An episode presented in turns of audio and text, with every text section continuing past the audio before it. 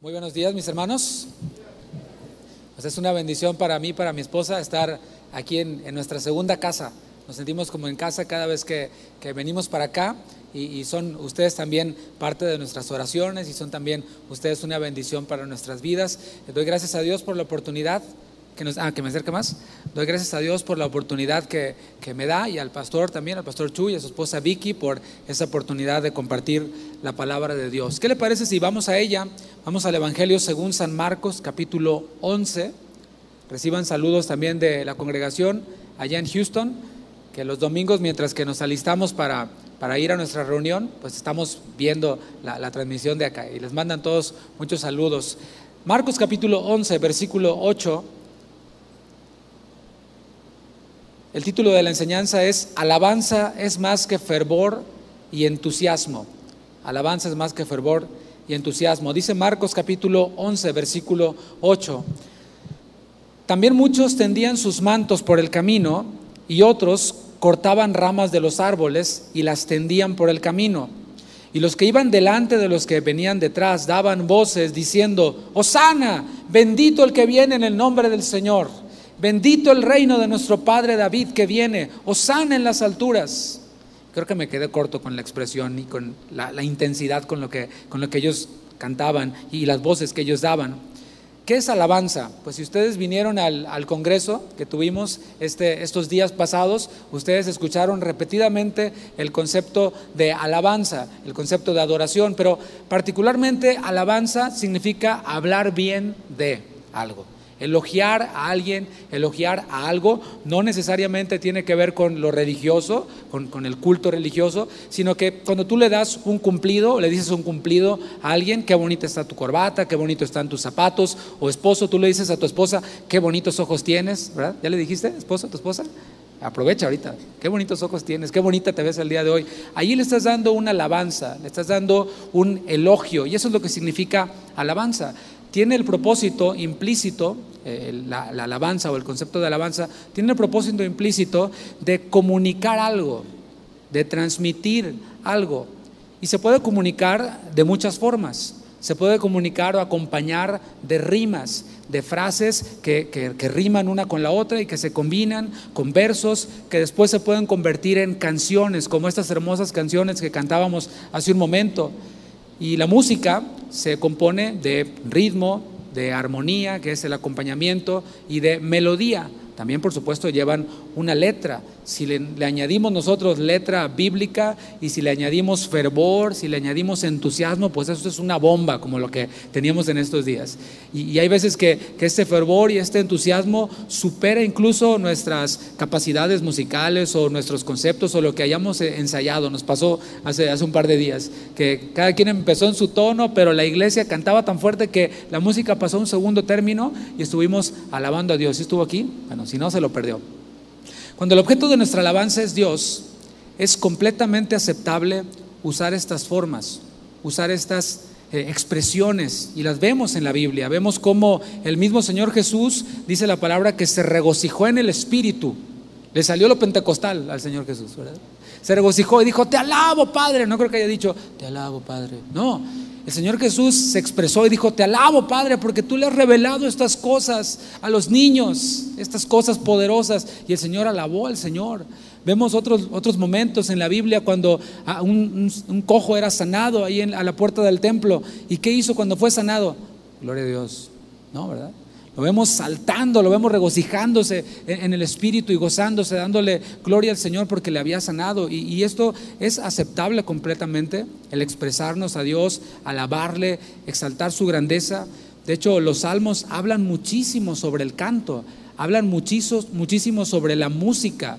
Y, y no queremos ir, caernos de un lado del caballo, como dice mi amigo el pastor Raúl Barboa, o caernos del otro lado del caballo. Queremos quedarnos allí, en el centro, en el equilibrio. No irnos al extremo de que sea pues todo frío, todo aburrido, todo tedioso. Y tampoco irnos al otro lado donde sea solo emoción. Las emociones tienen su lugar, el orden tiene su lugar y Dios no se enoja si nosotros expresamos nuestras emociones a Él. Y esto es uno de, de, los episodios que vemos. Como decía, los salmos hablan mucho sobre los instrumentos musicales usándose para alabar al Señor. y, mandan, de hecho, en los salmos a los creyentes, al pueblo de Dios, a cantar alegremente, cantad alegremente a Jehová.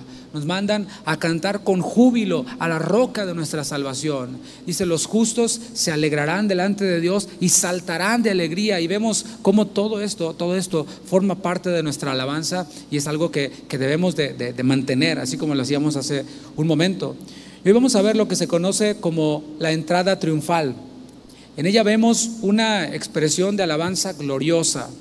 La, de hecho, era una multitud de gente la que estaba expresando su alabanza al Señor y aprendemos también, vamos a aprender también que alabanza es más que fervor, que alabanza es más que entusiasmo. Este evento se encuentra registrado en los cuatro evangelios, que nosotros conocemos como evangelios sinópticos. Está allí este evento, la entrada triunfal. Y la narración que estamos viendo, o que veremos en el evangelio de Marcos, nos va a dar varios principios que son muy importantes y que debemos de considerar para entender mejor este evento que comúnmente conocemos como el Domingo de Ramos. Ahora, para entrar al tema, vimos cómo los discípulos pudieron reconocer que Jesús era el Cristo. Y allí hay una distinción ya. Están los hombres, las multitudes, las personas, las cuales tienen su propia idea del Señor. Y así es allá afuera. Así éramos tú y yo antes de venir a Cristo. Teníamos un concepto de Cristo y decíamos, bueno, yo creo que Jesús, pues eh, sí, es una buena persona, es el que está allí en las iglesias, ¿verdad? Sí, Jesús, no, pues tiene bonitas enseñanzas y Jesús te ama. Y teníamos algunos conceptos de Jesús, así como los hombres. Cuando Jesús les preguntó a sus discípulos, ¿quién dicen los hombres que soy yo? Y empezaron las ideas, empezó la lluvia de ideas, la lluvia de opiniones. Pero después el Señor voltea con sus discípulos y le dice, ¿y ustedes quién dicen que soy yo? ¿Quién soy yo para ustedes? Y esa misma pregunta el Señor nos la hace no una vez, sino cada día. ¿Quién es Jesús? Ellos dijeron, tú eres el Cristo, tú eres el Mesías, el ungido, el enviado de Dios. Entonces el Señor Jesús comienza a darles una lección más amplia. Ok, ya conocen lo básico, ya conocen que soy el Mesías. Ahora, ¿cuál Mesías que está revelado en las Escrituras yo soy? En este momento. ¿Soy yo el Mesías que vino a reinar en este momento o soy el Mesías que vino a sufrir en este momento? Y esa es la lección que los discípulos están aprendiendo allí. Les va a enseñar que Él había venido primero a sufrir para después volver a reinar y nosotros estamos esperando eso. ¿Cuántos dicen amén? Versículo 1, vamos a ver desde allí para tomar un poco de contexto. Dice, cuando se acercaban a Jerusalén, junto a Befragé y a Betania, frente al monte de los olivos, Jesús envió dos de sus discípulos. Aquí en el Evangelio de Marcos, en el capítulo anterior, justo antes de, este capítulo 11, en, el capítulo 10 al final, Marcos relata la sanidad de un ciego, el ciego Bartimeo. Y ese fue el último milagro que Marcos eh, registró en su evangelio, aunque hubieron más, más milagros, solo que Marcos no, no los registró ahí en su evangelio. De allí ellos siguieron su ruta hacia Jerusalén, pasando por algunos lugares, por algunos puntos, entre los cuales destaca Betania. Este fue el lugar en donde Lázaro resucitó, en donde Jesús resucitó a Lázaro. Ese acontecimiento de, Lázaro siendo resucitado, imagínate, no es algo que vemos todos los días, ¿verdad que no? No todos los días vemos a un muerto resucitando. Bueno, eso por supuesto causó asombro en la gente. Esto hizo que la fama de Jesús se hiciera todavía más grande, se extendiera, se diera a conocer por todos lados. Y, esto es lo que podemos ver ahí. Ahora, hablando de, de las cosas poderosas que Dios hace, el Señor sigue haciendo cosas poderosas. ¿Cuántos lo creen? Él no cambia. Él sigue siendo el mismo, ayer, hoy, siempre. Y esto lo reconoce hasta la gente que, no es piadosa, hasta la gente que no va a la iglesia cuando se le acaban las balas, cuando se les acaban los recursos, ¿qué hacen? Ay, Diosito, ayúdame. Saben a quién acudir, saben a quién clamar. Y sabes, en ocasiones el Señor responde a unas personas que, que, no creen en Él o que, o que no le siguen a Él o que no son salvas todavía. El Señor responde y sigue haciendo milagros incluso sobre los incrédulos. Esto yo lo he visto, a mí nadie me lo ha platicado. Y su palabra dice que Él hace salir su sol sobre justos y sobre injustos. No solo sobre nosotros, ¿eh? El Señor hace salir su sol sobre los de casa de oración y sobre los que no son de casa de oración. Y estos milagros que, que ocurren, aún sobre justos o injustos, hacen que las personas se asombren del poder de Dios. Hacen que las personas digan, wow, Dios realmente existe. Dios realmente está obrando. Ahora vamos a ver que la esencia de la verdadera alabanza y de la verdadera adoración a Dios es la obediencia. Estamos viendo un nivel más allá. Dios puede sanar a quien Él quiera sanar. De hecho, Él sana también a quien le pide que le sane. Pero ahora vamos a ver un nivel más arriba y es la obediencia, diga obediencia. Al final del versículo 1 vemos a Jesús encomendando, enviando a dos de sus discípulos. Y ahora, cualquiera puede asombrarse de las maravillas del Señor. Cualquiera puede ver en YouTube un milagro o, en persona, en vivo y a todo color y decir, wow, y se asombra. Pero solo algunos reciben la honra de trabajar para Él, la honra de servir al Señor. Y está aquí hablando de sus discípulos. Es una honra, mi hermano, mi hermana, servir a Dios en lo que sea. El recibir el, mandato, la orden de Dios para hacer cualquier cosa es una honra. ¿Usted dice amén a eso? Quizás no, no como pastor, quizás no como director de alabanza, pero cualquier cosa que nosotros oímos del Señor, que nos es encomendada para hacer, es una honra. Ahora, una cosa es ser crédulo, como estamos viendo, yo creo en Diosito, sí, voy a la iglesia en Semana Santa o en Navidad o cuando hay boda o si hay comida en la iglesia, si hay tamales, ahí yo voy. Pero otra cosa es que Jesús sea mi rey. Esa es otra cosa completamente distinta. Y ayer el pastor Benjamín nos, nos enseñaba de una, de una, manera maravillosa y, nos planteaba esta realidad de que nosotros como mexicanos no, tenemos mucho el concepto, no tenemos claro el concepto de lo que es la realeza, de lo que es la majestad, de lo que es, esto del de, ambiente de los reyes, ¿no? el entorno de los reyes. No, la verdad que no tenemos eso. Pero lo que sí podemos entender es que un rey gobierna, ¿cierto? Un rey da órdenes, un rey decreta. ¿Y qué es lo que hace el pueblo? Obedece a las órdenes de ese rey. Un rey nos comunica la idea de autoridad. Y esto es lo que está haciendo el rey. Está gobernando y les está diciendo a sus discípulos, vayan y hagan esto. Versículo 2, esto fue lo que les mandó hacer. Y les dijo, id a la aldea que está enfrente de vosotros, y luego que entréis en ella, hallaréis un pollino atado en el cual ningún hombre ha montado. Desatadlo y traedlo. Y si alguien os dijere, ¿por qué hacéis esto? Decid que el Señor lo necesita y que luego lo devolverá. A ver, vamos a, a reflexionar un poquito en esto las órdenes que les está dando el Señor son como poco convencionales, ¿cierto? A menudo queremos que Dios nos dé todo ya en charola de plata. O sea, sí, Dios hace milagros y Dios es poderoso para... ¿Tú crees que Dios no, Jesús no era poderoso allí para aparecer el pollino? Pero el Señor, ¿por qué hace estas cosas? Porque está probando nuestros corazones, los corazones de sus discípulos, para ver si así como roncamos, dormimos, ¿verdad?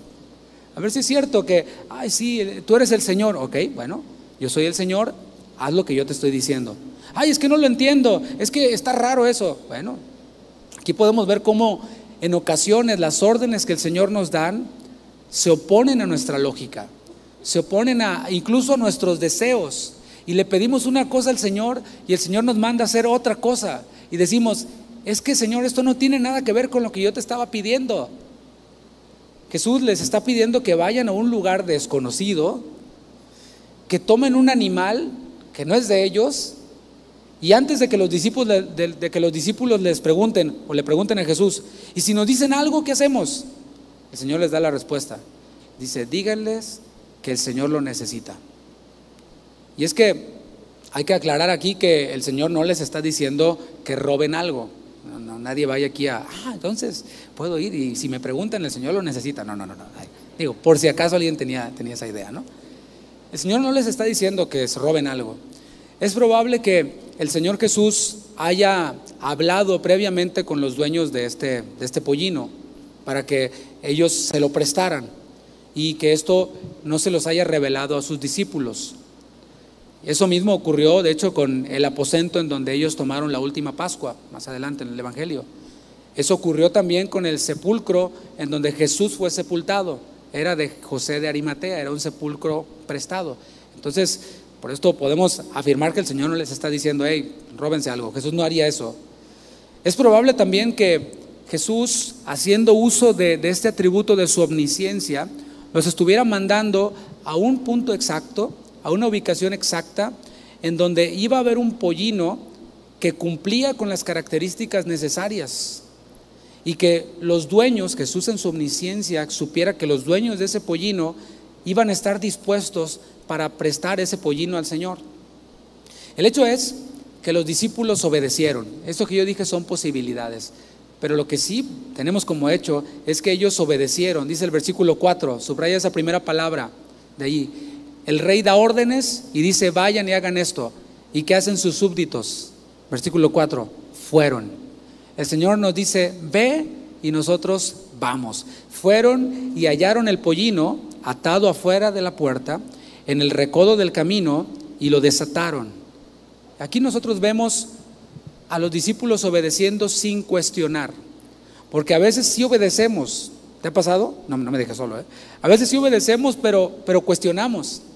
Decimos, ay, ¿por qué, Señor? Es que, ay, ¿no será mejor si le hacemos así y, le damos vueltas y, y, vas y le pides consejos a un pastor y luego a otro pastor y a otro pastor y, y todos te dicen lo mismo? Y luego viene un pastor de fuera, digo, ahí me estoy anticipando, ¿verdad? Y vas con el pastor de fuera a ver si te dice otra cosa. No, en Estados Unidos, en Houston, Texas, es el mismo Dios de acá. Y su misma palabra no cambia. Y el Señor sigue hablando lo mismo, sigue diciendo lo mismo. Ellos obedecieron sin cuestionar. Y cuando nosotros obedecemos sin cuestionar, podemos ver el cumplimiento del propósito de Dios. ¿Tú anhelas ver el cumplimiento del propósito de Dios? ¿Sí? ¿Nomás uno? ¿Dos? A ver, va de nuevo. ¿Tú anhelas ver el cumplimiento del propósito de Dios? Sí, yo lo anhelo. Bueno, hay que obedecer sin cuestionar. Es lo que estamos viendo. Hay cosas que el Señor ya ha dicho y que se van a cumplir porque Él las dijo. Él dijo, sea la luz. ¿Y fue la luz? Claro que fue la luz. Lo que Él dice se cumple, pero depende de nosotros, no el cumplimiento del plan de Dios. Depende de nosotros, de nuestra obediencia, si nosotros vamos a estar allí en el momento exacto, en el lugar exacto. Cuando estamos obedeciendo, cuando estamos obedeciendo sin cuestionar. Seremos parte del cumplimiento del plan de Dios. Veamos también la obediencia de los dueños del pollino ahora.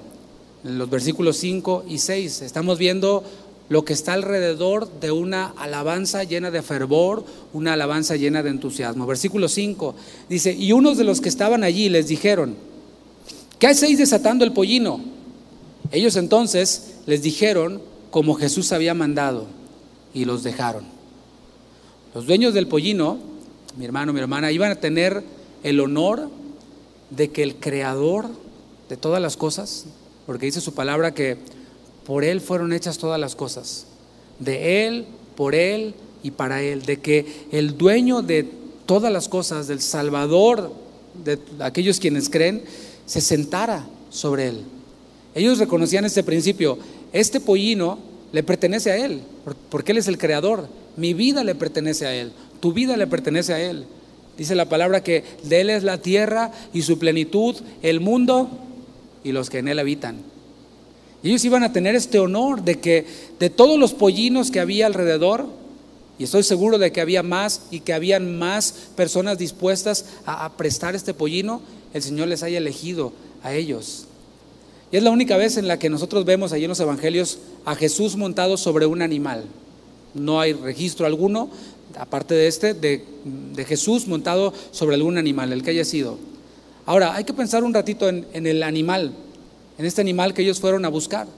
Quizás tú te preguntes, ¿qué es un pollino? ¿Es un pollito chiquito? ¿Qué, qué es? ¿Qué es un pollino? Bueno, un pollino es un asno o un burro. Y este pollino particularmente era un pollino joven, porque dice aquí en el texto que ningún hombre lo había montado. Y esto es parte del plan de Dios, era parte del plan de Dios. ¿Por qué?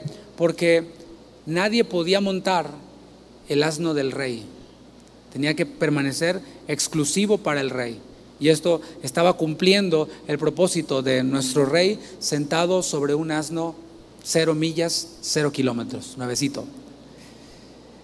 La alabanza agradable a Dios, además de que viene de aquellos quienes están dispuestos a obedecerle, debe de estar también, eh, debe de ser producida también, quiero decir, de los santos, los que obedecen y los que son santos, quienes hemos sido apartados para Él, así como este pollino había sido apartado para uso exclusivo del rey, así nosotros también hemos sido apartados, todo lo que somos, todo lo que poseemos está apartado para Él, para servirle a Él. Y en este sentido, yo no sé tú, pero yo hablo en lo personal, yo me quiero identificar con este asno, con este burro.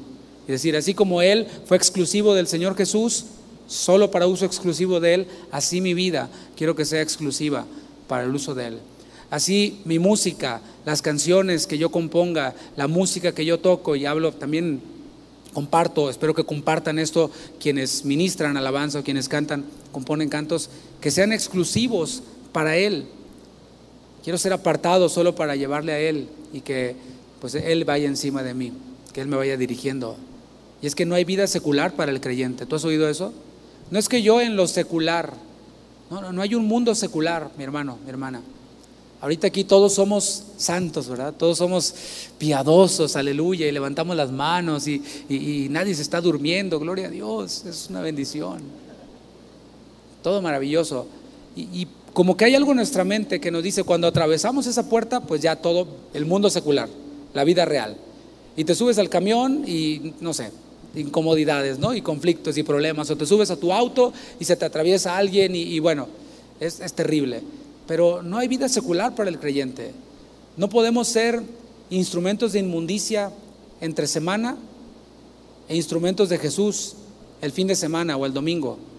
No podemos ser, como dicen, eh, el domingo, gloria a Dios, y de lunes a sábado, gloria a Trevi. No, no, no va así la cosa, ¿no? No hay vida secular para el creyente. La explicación para los dueños del asno fue, el Señor lo necesita. Y esto es una expresión para decir, este animal es para la obra del Señor. Este animal le es útil al Señor. Aquí vemos a un asno siendo separado para llevar al Salvador en camino a la cruz. Hacia allá iba Jesús. No iba de paseo, iba en camino a la cruz, en donde se iba a efectuar la obra de salvación del Padre.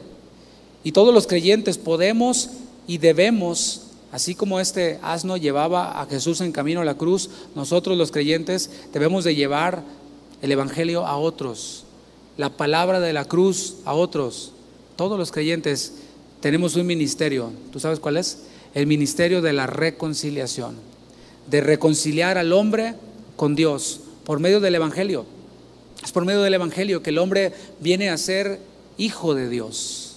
Dice la palabra, a todos los que le recibieron, a los que creen en su nombre, les dio el derecho, les dio la potestad, Dios mismo, de ser hechos hijos de Dios. Y tú y yo somos proclamadores, damos ese mensaje, publicamos, hablamos lo que Jesús hizo en la cruz. Este pollino era parte del plan de Dios y había sido anunciado por el profeta Zacarías. Vamos a Zacarías capítulo 9, versículo 9. Zacarías 9, 9. Aquí podemos ver cómo todo lo que ocurrió previo a la cruz, alrededor de la cruz, alrededor de este, de, de este acto de alabanza y de fervor a Dios, todo estuvo profetizado, todo fue anunciado previamente. Pero hubo algunos quienes simplemente pasaron por alto estas profecías. Tenían al, cumplimiento de las profecías frente a ellos y muchos lo ignoraron. Quizás algunos tenían muchas cosas que hacer, quizás estaban muy ocupados con muchas cosas y simplemente pasaron por alto que el cumplimiento estaba frente a ellos. Zacarías capítulo 9, versículo 9.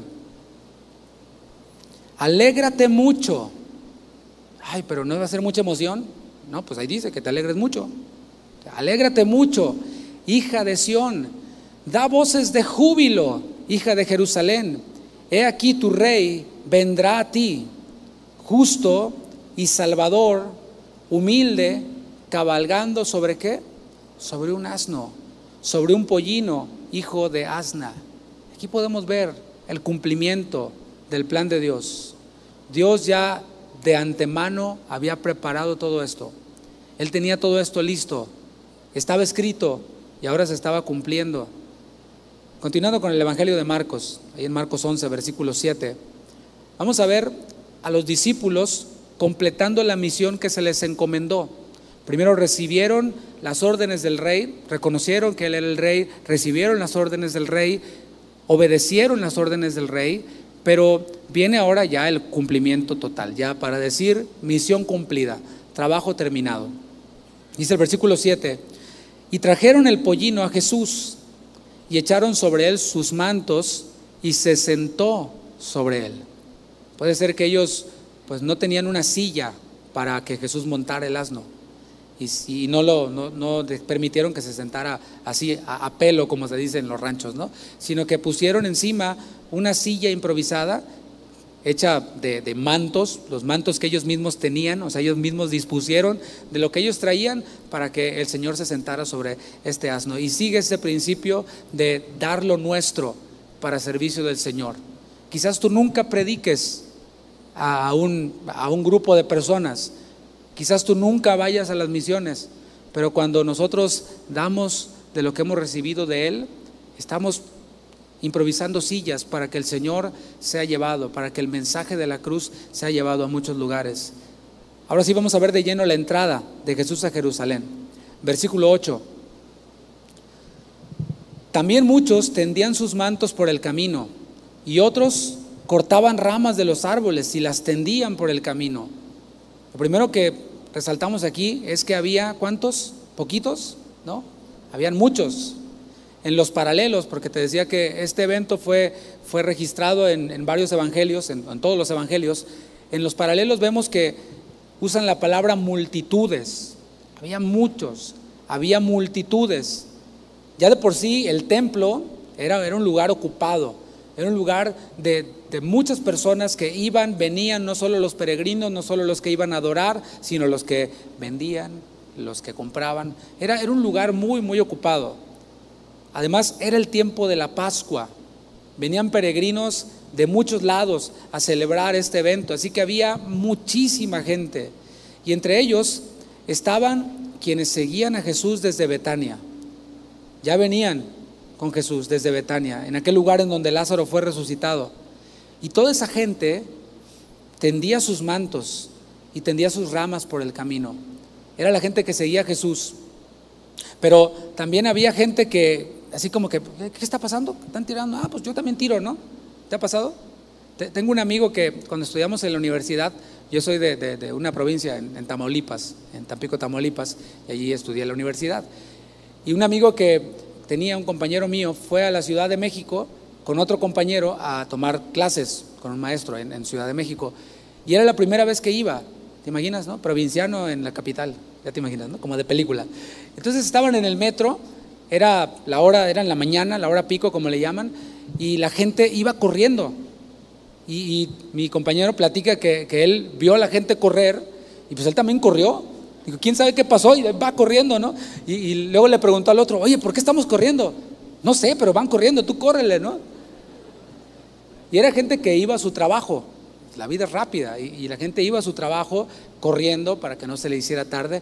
Y ellos sin saber, bueno, igual, seguramente había personas así también que, veían a los demás tirando eh, sus mantos, tirando ramas. Y dijeron, pues también yo también le entro, ¿no? También yo tiro mis ramas. Ponían eso allí para que Jesús, montado en el asno, pasara por encima de ellos. Esta era una forma de rendir homenaje a Jesús, una forma de hacerle una reverencia a Él. Pastor Benjamín, te digo que ayer nos hablaba de, nuestra, de nuestro vago, nuestra vaga idea de, lo que es la majestad, la reverencia, y, eso es lo que estaba ocurriendo aquí. Ellos estaban diciendo, no, no va a pasar el rey por el camino sucio, eh, por el camino lleno de lodo, no, vamos a hacerle un camino de ramas, un camino especial. Y como vimos, alabanza significa hablar bien de algo, pero también significa rendir homenaje. Así como en, mi país rendimos homenaje al doctor Martin Luther King. Le rendimos homenaje. De hecho, ese día no se trabaja en mi país, en el país donde, donde yo radico. Pero también acá, pues celebramos a Benito Juárez, le rendimos homenaje a Benito Juárez, a Simón Bolívar o a algún personaje de la historia, como ahora, ¿verdad? En este fin de semana estamos en un, en un momento en donde se rinde homenaje a, a los héroes de la independencia. En el paralelo vemos que Lucas le llama alabanza a esta acción que las multitudes están haciendo. Dice Lucas capítulo 19, versículo 37. Ve allí conmigo a Lucas 19, versículo 37. Es el mismo evento, pero relatado por el doctor Lucas, por el médico amado. Lucas 19, 37 dice, cuando llegaban ya cerca de la bajada del monte de los olivos, toda la multitud de los discípulos, gozándose, comenzó a qué? A alabar a Dios. ¿Cómo? ¿Suavecito? ¿Así? No, a grandes voces por todas las maravillas que habían visto. ¿Tú has visto maravillas, mi hermano, mi hermana? Yo he visto maravillas y creo que voy a seguirlas viendo porque el Señor no ha cambiado. A veces no las recibimos, ¿por qué? Porque no pedimos. Pero si nosotros pedimos, vamos a recibir. Si nosotros oramos por un enfermo, el Señor le va a sanar. Y yo he visto estas grandes maravillas y ellos, ¿qué es lo que hacían? Se gozaban, alababan a Dios a grandes voces por lo que ellos habían visto. Y para poder ver algo tienes que estar allí. Tú no viste quizás el Congreso porque no estabas aquí, te lo perdiste y fue una bendición. Pero qué bendición es estar allí y ver lo que Dios está haciendo. Eso nos permite alabar al Señor con grandes voces y gozarnos. Ahora Marcos, volviendo con Marcos en el eh, Marcos 11:9, él es más específico en qué es lo que decían esas grandes voces. Es decir, Lucas nos dice, la gente se gozaba, alababa a Dios, lo hacía con grandes voces, dice el motivo por el cual ellos se gozaban y daban voces, y Marcos nos dice cuáles eran las palabras específicamente que ellos decían, cómo era la letra de la canción que ellos cantaban. Es lo que nos dice Marcos en Marcos 11:9. Y los que iban delante y los que venían detrás daban voces diciendo, Osana, bendito el que viene en el nombre del Señor, bendito el reino de nuestro Padre David que viene, Osana en las alturas. Este término Osana que vemos aquí principalmente es una oración pidiendo ayuda. ¿Has orado alguna vez pidiéndole ayuda al Señor? Ayúdame, Señor. Hay un canto que cantamos aquí, ¿verdad? Ayúdame, Señor. ¿Sí? Y cantamos y le decimos, bueno, eso es lo que significa Osana. Es una oración suplicando, pidiendo ayuda al Señor. Y literalmente significa, sálvanos por favor. Esas son las palabras de alguien quien está deshabilitado de alguien quien está desarmado y dice, Señor, sálvame, ayúdame, Señor. Después, ese término, Osana, que literalmente significa sálvanos, por favor, ese término se fue transformando y se convirtió solamente en un saludo. Fíjate cómo algo que, que, comunicaba algo tan profundo se convirtió en un Osana, como a veces nosotros, ¿verdad? Sí, gloria a Dios. A veces los predicadores lo usamos como muletilla para cuando no sabemos qué decir o estamos pensando en nuestra idea. Sí, gloria a Dios. Amén, aleluya, gloria a Dios. Y así se convirtió este Osana en simplemente un saludo. Osana, Osana, Osana, mi Julio, Osana, ¿cómo estás? ¿Todo bien? Sus aclamaciones estaban inspiradas en el Salmo 118. Estos salmos se les conoce como los salmos Jalel. Vamos a ver el Salmo 118, versículo 25. Eso es lo que vemos aquí en, esta, en esta expresión fervorosa, entusiasmada de alabanza. Salmo 118, versículo 25 y versículo 26. Dice así, oh Jehová, sálvanos ahora, ¿ves? Ahí está, Osana. Te ruego, te ruego, oh Jehová, que nos hagas prosperar ahora. No está mal que le pidamos al Señor que nos vaya bien, que nos bendiga, en lo que hacemos. Otra cosa es, yo lo decreto, lo establezco, lo visualizo, lo recibo y todo, esta, todo, todo este lenguaje barato, ¿no? Chafa. Pero aquí vemos, Señor, te ruego que nos hagas prosperar ahora. Bendito el que viene en el nombre de Jehová. Desde la casa de Jehová os bendecimos. Y así también nosotros desde aquí, ¿verdad? Bendecimos a quienes estén viendo en su casa, quizás enfermo, no sabemos. Entre toda esa gente que le rendió homenaje a Jesús, podemos distinguir a dos grupos, espero tú los puedas observar. Están aquellos o estaban aquellos quienes no tenían una perspectiva correcta de quién es Jesús. ¿Te acuerdas que Jesús les preguntó a sus discípulos, ¿quién dicen los hombres que soy yo? No, pues alguno que eres Elías, otros Juan el Bautista, otros alguno de los profetas. No tenían una idea clara y como que tampoco les interesaba mucho investigar o saber. Bueno, entre esas multitudes estaban los que pensaban así o los que no tenían una perspectiva correcta de quién era Jesús. Lo veían únicamente como un sanador, porque lo hacían, dice la palabra, que lo hacían por las grandes obras que habían visto. ¿Qué habían visto? ¿Qué vemos cuando seguimos a Jesús? ¿Qué has visto tú siguiendo a Jesús? Pues yo he visto a personas sanándose. Hay quienes los veían o veían a Jesús como un sanador, nada más. Otros lo veían como un alimentador. ¿Cuántas personas no han clamado al Señor por un plato de comida o por una alacena llena, por una despensa y la han recibido? Bueno, había quienes seguían a Jesús así, solo como un alimentador y el Señor también sigue proveyendo alimento el día de hoy. Es más, lo sigue haciendo de forma milagrosa. ¿Le doy un testimonio? Hace dos semanas tuvimos un congreso y nos visitó el pastor Chuy en, Houston y no solo no cobramos por el evento a, las personas que venían, sino que además les dimos comida. Nos dispusimos para alimentar a los que vinieron gratis. Y, y sabe qué? Vimos cómo el Señor multiplicó los alimentos. Y no lo digo como exageración. Los pastores tenemos mala fama de que exageramos, ¿verdad? ¿Cuántos había? No, hombre, había como 200, nomás había 100, ¿verdad? Pero como que no sé si hablamos en lenguaje de fe o algunos dicen que somos exagerados. Pero no, no estoy hablando en el lenguaje de fe pastoral exagerado, no. Contamos los vasos que compramos en donde servimos la fruta. O sea, fue todo lo que compramos, un número limitado. Y cuando contamos a la gente, dijimos, esto fue un milagro, porque todos comieron y les dijimos, agarren nomás de un vasito de fruta. ¿Qué crees? No, llevaban para toda la familia, ¿no? Acá, ya sabes, ¿no? Y es que así es el Señor. Cuando Él multiplica, lo hace en abundancia y hasta sobra. Bueno, ellos habían experimentado esto, habían visto esto y lo veían solo como un alimentador. Otros lo veían como un líder político que les iba a traer esperanza militar. Estos decidieron pasar por alto que si fuera un líder político militar, hubiera entrado no en un pollino, sino hubiera entrado en, un caballo, o en un carruaje lleno de, de caballos imponentes.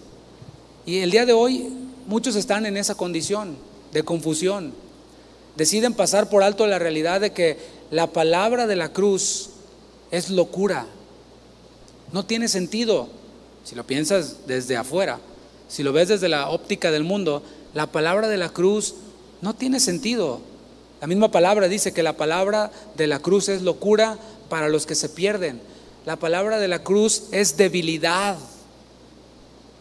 Que el mensaje del Jesús de la Biblia fue no de autoayuda, no de superación personal, no de desarrollo empresarial, sino de negarse a uno mismo.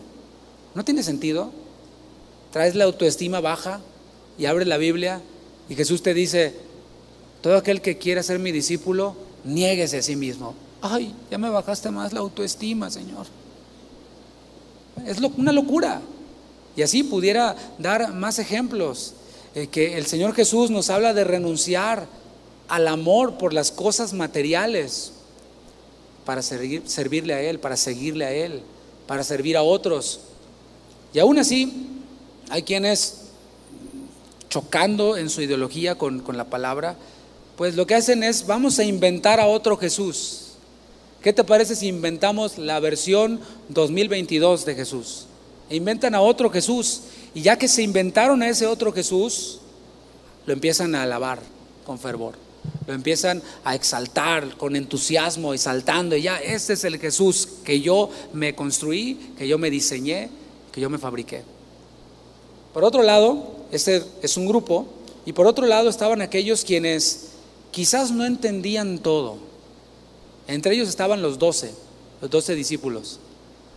Si tú lees los evangelios te darás cuenta que hasta este momento ellos no tenían muchas cosas claras. Es más, vieron a Jesús yendo a la cruz y en vez de estar esperando en el sepulcro cómo se levantara él, estaban haciendo otra cosa. Estaban aguitados, como decimos allá en el norte de, México.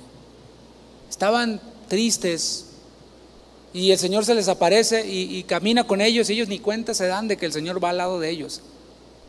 Increíble, ¿no? Y vemos cómo ya que lo reconocen y, ya que se dan cuenta de que es Jesús quien resucitó, ellos le hacen preguntas que dices tú, ay, ay, es como para reprobarlo y mandarlo otra vez a primer grado. ¿Restaurarás el reino de Israel en este tiempo? O sea, no, no, no, no han entendido. Bueno, ahí estaban ellos. Y ahí, ahí yo me identifico con ellos porque hay muchas cosas que yo todavía no entiendo. Espero que tú me acompañes en esto. Hay muchas cosas que no entiendo. Ellos muchas cosas no las entendían, pero de una cosa sí estaban seguros, de que Jesús es el Mesías. Igual contigo, conmigo, mi hermano, puede que no sepamos demasiado de teología, Puede que no seamos unos eruditos, puede que no nos sepamos la Biblia de memoria, pero de una cosa debemos de estar seguros, de que Jesús es el Mesías. ¿Puedes darle un aplauso al Señor? Él es el Mesías.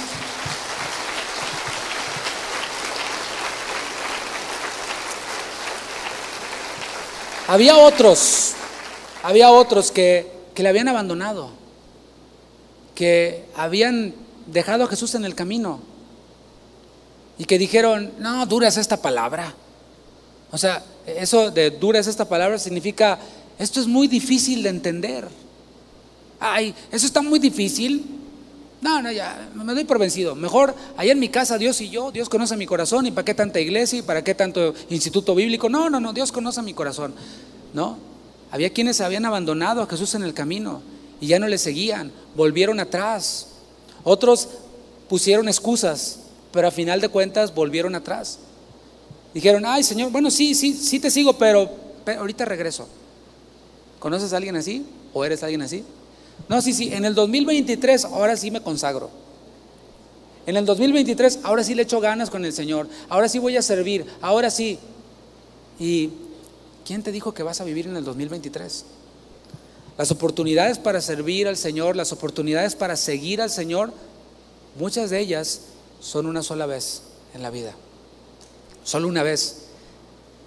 Los discípulos estaban seguros de que Él era el Mesías, aunque muchas cosas no las entendían.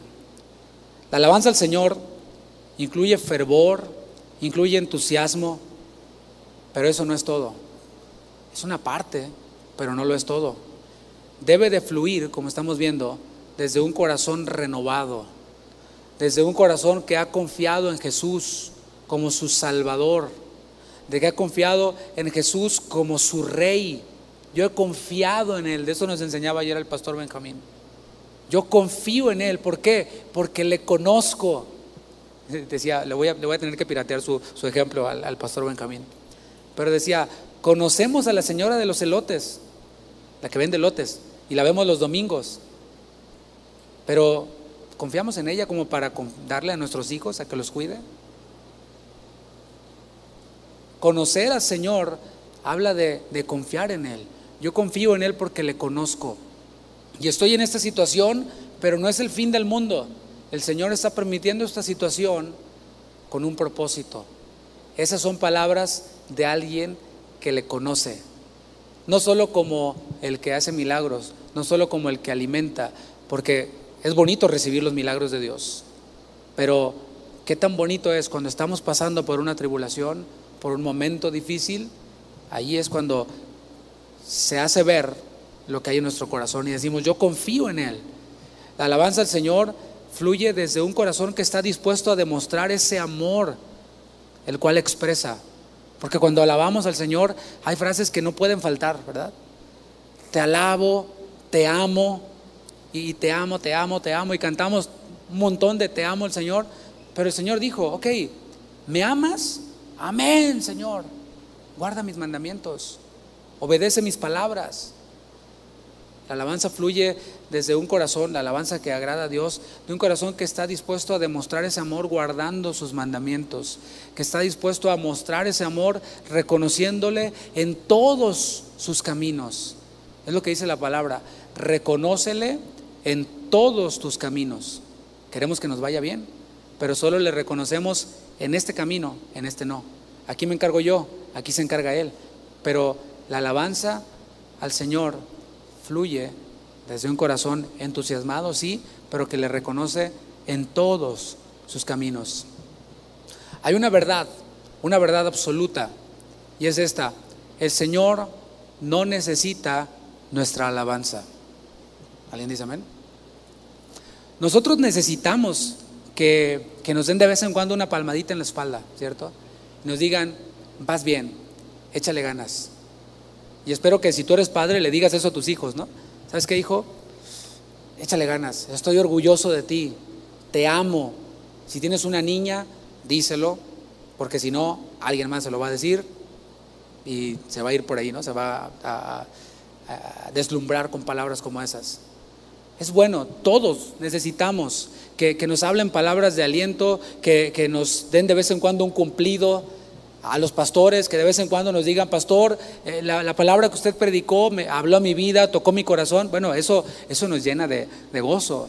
Cuando nos dan un testimonio y nos dicen, pastor, cuando usted predicó este mensaje, el Señor me confrontó, hice ajustes en mi vida y estoy viendo las maravillas de Dios. Bueno, eso, eso nos alienta y yo tengo que reconocer, yo lo necesito. Y la palabra dice, el que es enseñado en la palabra, haga partícipe de toda buena obra al que le instruye al que le enseña. Es bíblico. Porque somos hombres. Yo soy hombre. Somos hombres que necesitamos. Pero el Señor no es hombre. No es hijo de hombre. Él no necesita nuestra alabanza. Él no necesita nuestro fervor. No necesita nuestro entusiasmo. No lo necesita. Él es Dios y seguirá siendo Dios. Ahora, no nos vayamos al otro extremo. Al extremo de anular las emociones y decir, bueno, como Dios no necesita eso, pues no le voy a dar nada. No voy a alabar con fervor, con entusiasmo, no. No nos vayamos a ese otro lado. Mucho menos nos vayamos al lado, al extremo de criticar a otros, quienes están alabando con fervor, quienes están alabando con entusiasmo. Eso, eso no es de Dios. Es de hecho un error. En el paralelo en este evento, en Lucas 19, versículo 39, vemos a un grupo conocido por nosotros y son los fariseos. Los fariseos pues eran para nosotros los malos de la película, ¿no? Para ellos eran un modelo de piedad y su opinión pesaba. Si ellos hicieran su conferencia anual, todos iban a estar atentos a los memes que iban a salir de la conferencia anual de los fariseos. Todos querían la teología de los fariseos. Bueno, así los vemos a ellos en Lucas 19, 39. Entonces algunos de los fariseos, de entre la multitud, o sea, se conectaron a la transmisión y estaban viendo ahí. Le dijeron, maestro, reprende a tus discípulos. Repréndelos, pero ¿por qué? Porque están con entusiasmo y con fervor diciendo, Señor, sálvanos, te lo pedimos, o sana al Hijo del Altísimo. Y el Señor les respondió esto, versículo 40, os digo que si estos callaran, las piedras clamarían. Eso le dice el Señor a los críticos de, la alabanza jubilosa, que viene de un corazón que está dispuesto a obedecer al Señor, de un corazón rendido al Señor. El Señor les dice, miren, si estos se callan, las piedras clamarán. La creación entera, mi hermano, mi hermana, publica las alabanzas de Dios. Dice la palabra que los cielos cuentan la gloria de Dios y el firmamento anuncia que la obra de sus manos. Ya hay una creación que alaba la grandeza de Dios, que publica el poder de Dios. Y el Señor dice, pues si estos se callan, las piedras van a hablar. Si tú y yo nos callamos, porque ay, qué pena, no vayan a decir que, me veo muy pentecostal. Si nosotros nos callamos, de todas maneras hay una creación que alaba al Señor. Así que no seamos de mucho menos los que se ponen desde afuera a criticar, sino de los que participan y, de los que le dejan lugar al Señor para que Él sea el juez de las intenciones del corazón. Regresemos ahí a Marcos 11, versículo 11. Aquí vemos al juez al Señor escudriñando los corazones. Dice, y entró Jesús en Jerusalén y en el templo. Y habiendo mirado alrededor todas las cosas, como ya anochecía, se fue a Betania con los doce. Así como en esta ocasión Jesús entró a Jerusalén, Jesús entró al templo y miró, él observó con detenimiento. Asimismo el Señor está atento hoy en día. Así el Señor está mirando nuestra alabanza. Él nos está viendo.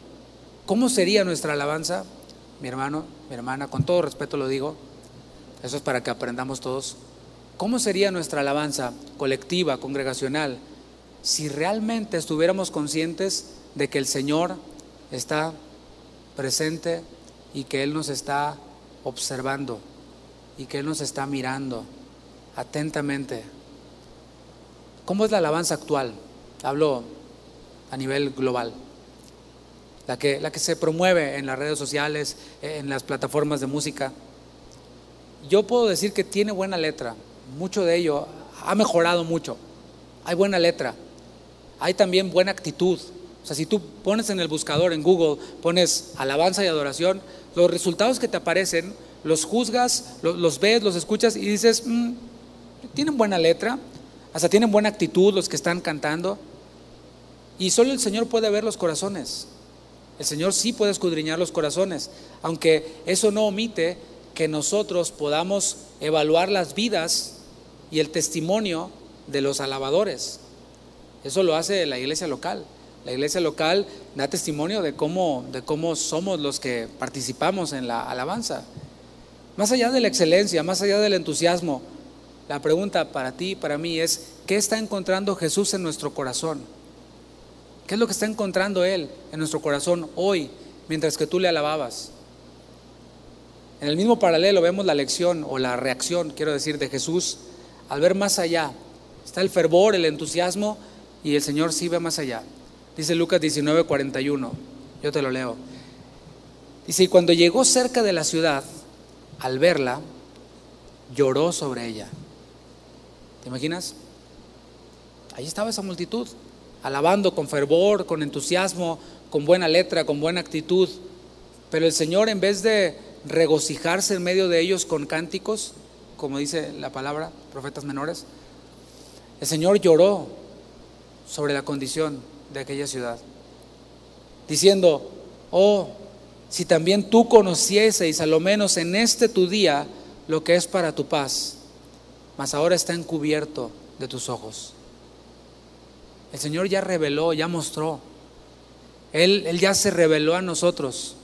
El verbo se hizo carne y habitó entre nosotros. Y vimos su gloria. Él fue a la cruz, dio su vida, derramó su sangre. Él envió su Espíritu Santo y hoy todo aquel quien cree en Él recibe su Espíritu Santo, recibe los dones. Ya tenemos todo, mis hermanos. Ya lo tenemos todo a nuestra disposición. Dice la palabra que estamos completos en Él. No nos falta nada. ¿Cómo es nuestro corazón? ¿Cómo está nuestro corazón? ¿Qué es lo que está hallando Jesús en nuestro corazón? Si tú también conocieses, a lo menos en este tu día, lo que es para tu paz, pero tus ojos están encubiertos. Porque vendrán días sobre ti cuando tus enemigos te rodearán con vallado y te sitiarán y por todas partes te estrecharán. Y te derribarán a tierra y a tus hijos dentro de ti, y no dejarán en ti piedra sobre piedra, por cuanto no conociste el tiempo de tu visitación. Está hablando del mismo, de esa entrada. ¿Quién estaba entrando? El rey estaba en medio de ellos. El rey está en medio de nosotros, mi hermano, mi hermana. Él habita en medio de las alabanzas. Él está escudriñando nuestro corazón. Él sí lo conoce. Él conoce nuestros pensamientos. Él conoce las decisiones que estamos por tomar. Esas decisiones que tenemos ahora. ¿Hago esto? Sí, lo voy a hacer. Aunque la Biblia dice esto, pero yo lo voy a hacer. Porque, bueno, tú sabes. Ya eso pensamos que eso es, es infalible. Él lo conoce. Pero sabes, cuando nosotros encubrimos nuestros ojos, cuando nosotros ignoramos el tiempo de la visitación de Dios, como ahora Dios mismo nos está visitando a través de su palabra y está hablando a través de su palabra, no son mis palabras. Puede que suene fuerte lo que estoy diciendo, a lo mejor ya no le voy a caer tan bien, pero es parte de Dios. El Señor nos está visitando y nos está hablando. La pregunta es, ¿conoceremos el tiempo de nuestra visitación? Para concluir, alabemos al Señor, alabemos a Dios, hagámoslo con, con entusiasmo. Dice la palabra en el Salmo 33, canten con júbilo, háganlo bien, ¿sí? hagámoslo bien, con entusiasmo, pero sobre todo, hermano, mi hermana, hagámoslo con, en santidad, despojándonos de todo peso, de todo pecado, haciendo a un lado todo eso que nos, que nos asedia, toda esta mentalidad del mundo que, que pretende absorbernos y que pretende robar nuestra atención del plan de Dios. El Señor tiene un plan. La pregunta es, ¿estamos viendo el plan de Dios? ¿Estamos poniendo nuestra mirada sobre el plan de Dios? Y esto puede pasar hasta en las mejores familias. Y está el apóstol Pedro, quien cuando Jesús les, les mostró, les reveló que iba a morir y que iba a resucitar, y ahora iba ya estaba en serio porque estaba ya muy cerca. Pedro le tomó aparte y comenzó a reconvenirle. Y le dijo, en ningún modo te acontezca esto, Señor. Con buenas intenciones. Y Jesús que le dijo, quítate de delante de mí, Satanás. Porque no pones tu mirada en el plan de Dios, sino en las cosas de la tierra. Y, el Señor, mis hermanos, no comparte su gloria con nadie. El Señor no está dividido. O estamos con Él o estamos en contra de Él. No apantallamos al Señor con saltos y con brincos. Ok, saltemos, brinquemos, pero rindamos nuestro corazón a Él. Rindamos nuestra vida a Él. Estemos dispuestos a obedecerle a Él y a expresar nuestro amor con obediencia. Le invito a que se ponga de pie y vamos a, a concluir orando. Padre Dios, muchas gracias. Gracias porque tú en este, en este relato de un momento de alabanza fervorosa, de un momento de rendir homenaje, de rendir honor, de rendir gloria. Tú nos muestras, Padre, que hay más allá, que tú buscas verdaderos adoradores, de que tú buscas a discípulos que te conocen, que quizás no conocen todo, que quizás no, no son eruditos, en cosas teológicas, pero que conocen que tú eres el rey.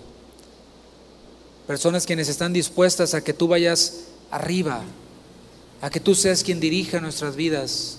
Personas que están dispuestas a, a rendirte todo lo que poseen y todo lo que son. Esos queremos ser nosotros. Esos queremos ser nosotros. Levanta tus manos y dile, ese quiero ser yo. Y ahora es el momento si tú has venido a este lugar o estás escuchando esta transmisión y, no te has arrepentido de tus pecados, eres de, de la multitud, eres de esos muchos que han oído pero que realmente no le han rendido su vida a Cristo, hoy es el día de salvación. Tú puedes decirle al Señor, Señor, perdona mis pecados, perdona mi pecado de incredulidad. Yo reconozco que tú eres el Cristo, el Mesías, y que el Señor te levantó de los muertos. Lo confieso con mi boca y lo creo en mi corazón. Te recibo. Creo en tu nombre, creyendo que tú me das ese derecho, me otorgas ese derecho de ser tu hijo. Y el Señor es fiel y justo para perdonarte. Él es fiel y justo para recibirte. Y sabes, él hace fiesta en los cielos. Te pone un anillo de oro, mata al becerro gordo y viene el gozo verdadero a tu vida. Entonces vienes a conocer el verdadero gozo y a experimentarlo. Y aquellos quienes lo hemos experimentado, hoy también es un tiempo de decisión. Hoy también es un tiempo de darle respuesta a Dios y que tú puedas decirle, Señor, esas decisiones que estaba por tomar, las pongo delante de ti. Sé tú el que confirma, el que confirme esas decisiones. Y si tú me dices que no, he de someterme a ellas. quiero alabarte con fervor, con entusiasmo, pero con un corazón rendido, con un corazón dispuesto, con un corazón obediente. Habla con Él un momento mientras adoramos al Señor.